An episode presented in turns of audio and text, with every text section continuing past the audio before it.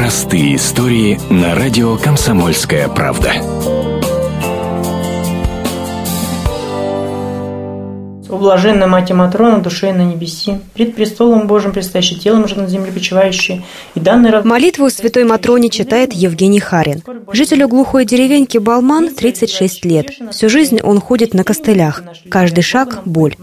Генетическое заболевание фосфат-диабет выгнуло ноги дугой. Женя перенес несколько операций, но помогли ему не врачи, а святая Матрона Московская. И поехал к Матронушке, просил ее, привез оттуда масло, песочек, и листочки. Листочки ванне, песочки прикладывал на бедро. Вот это именно не страшится, где больной был слишком участок. Он и сейчас иногда больно его. Ну, там ломали, потому что.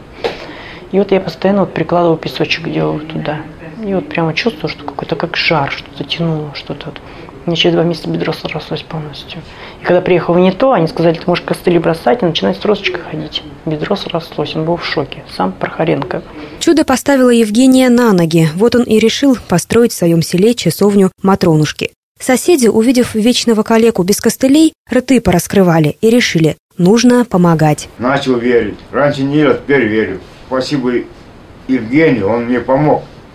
Я теперь буду, не только в Бога буду верить, я просто буду в Евгения верить. Часовню обустроили в заброшенном доме. Сейчас здесь тихо, уютно, кругом цветы. Все это стоило больших усилий. Вот Евгений снова и встал на костыли. Но селяне в чуде не разуверились. Уже натоптали тропинку до святого места. Недавно часовню осветили, там уже крестили 16 человек. Катерина Перемыкина, Комсомольская правда, Новосибирск.